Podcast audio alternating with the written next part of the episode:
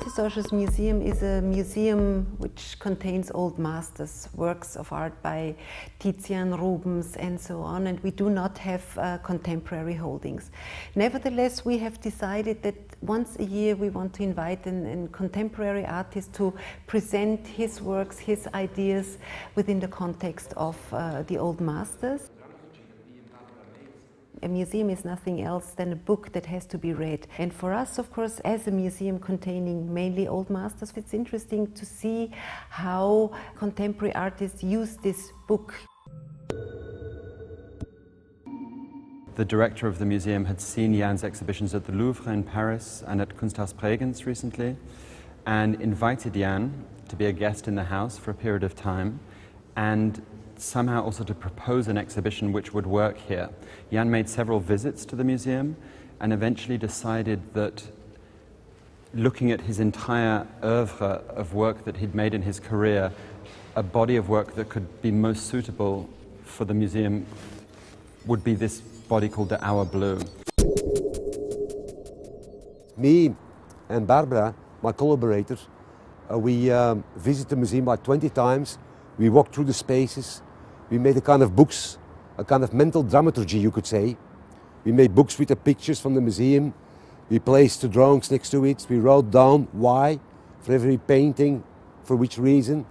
Let's say first we absorbed the collection a lot, and then we made the exercise which drawings we can get back from museums, private collections, to have this dialogue.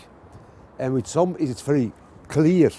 That's the obvious dialogue. Look to the Medusa from Rubens and, and my drawing with the snake.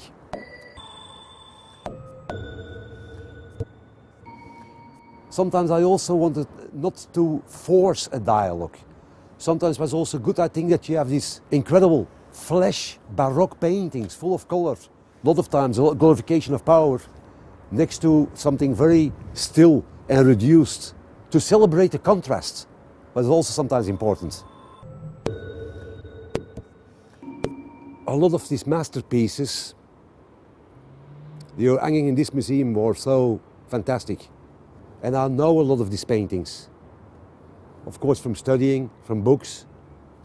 I'm from Antwerp. I, I was born next to the Rubens house. I grew up at Bruegel. I know these drawings, I know the studies of these paintings also. Everything starts first with drawing. And then the painters paint over. So they hide, in a sense, the drawing. So I thought it would be nice to, in these painting rooms, to hang drawings. But a drawing, not as a sketch for something else, not as a sketch for a painting or a sculpture, but a drawing as an independent medium, as a almost honest concurrence towards a painting. Out of this idea, for example, we decided quite quickly to have the large drawings from the Museum of Helsinki and the Museum of Ghent to hang in front of some Rubens paintings to bring the drawing in front of the painting and not hiding by the painting. Second, that there is pictures existing in Belgium in books that a lot of Rubens paintings, paintings were covered with cloth in some periods because there was too much naked suddenly for the church. So it's also this reference to hang this drawing on silk in front of this painting. So you have different references in, in that, let's say, in this installation. We wanted to invite Jan Fabre because he's the one who transcends various genres. Uh, he's working with painting, with drawing, with sculpture, with performance, with music. So uh, for us, he seemed to be the perfect person to integrate and implement his work into the picture gallery. What you're seeing now is a very small part of this series of works. We have 26 works here. There are more than 100 works in the, in the complete Hour Blue. The origins of the Hour Blue works are actually in performance. I put insects on paper and followed the traces of an insect with uh, the big pen.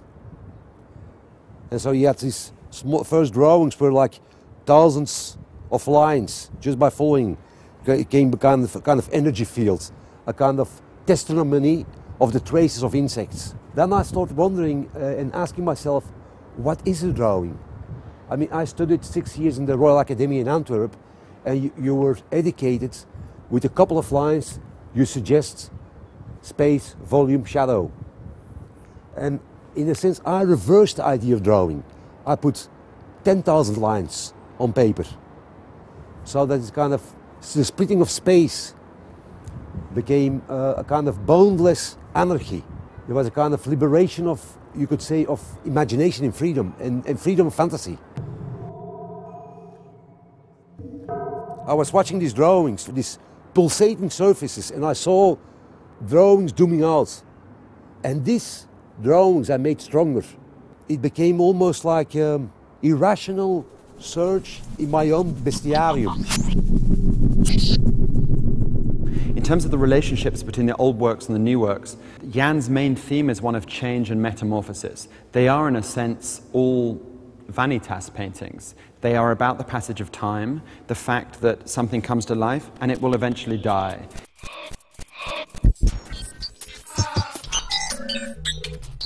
I'm coming from a very Catholic country, and there was a kind of feeling that was something negative, and that was there to tell you that you had to be humble, and to tell you be good, work for your don't feast too much, because you will will die tomorrow.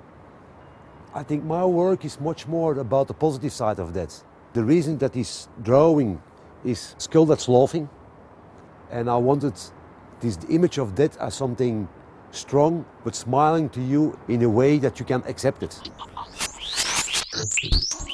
With every year that passes, we get a little bit further away in terms of time from the artists whose works are here in the collection.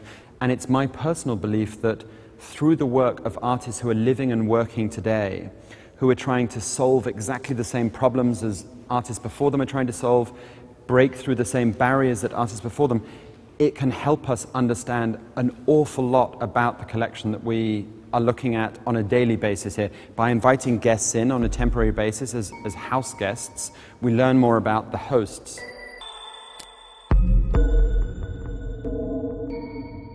Artists should be invited in here not simply for themselves, but to teach us more about what is always here.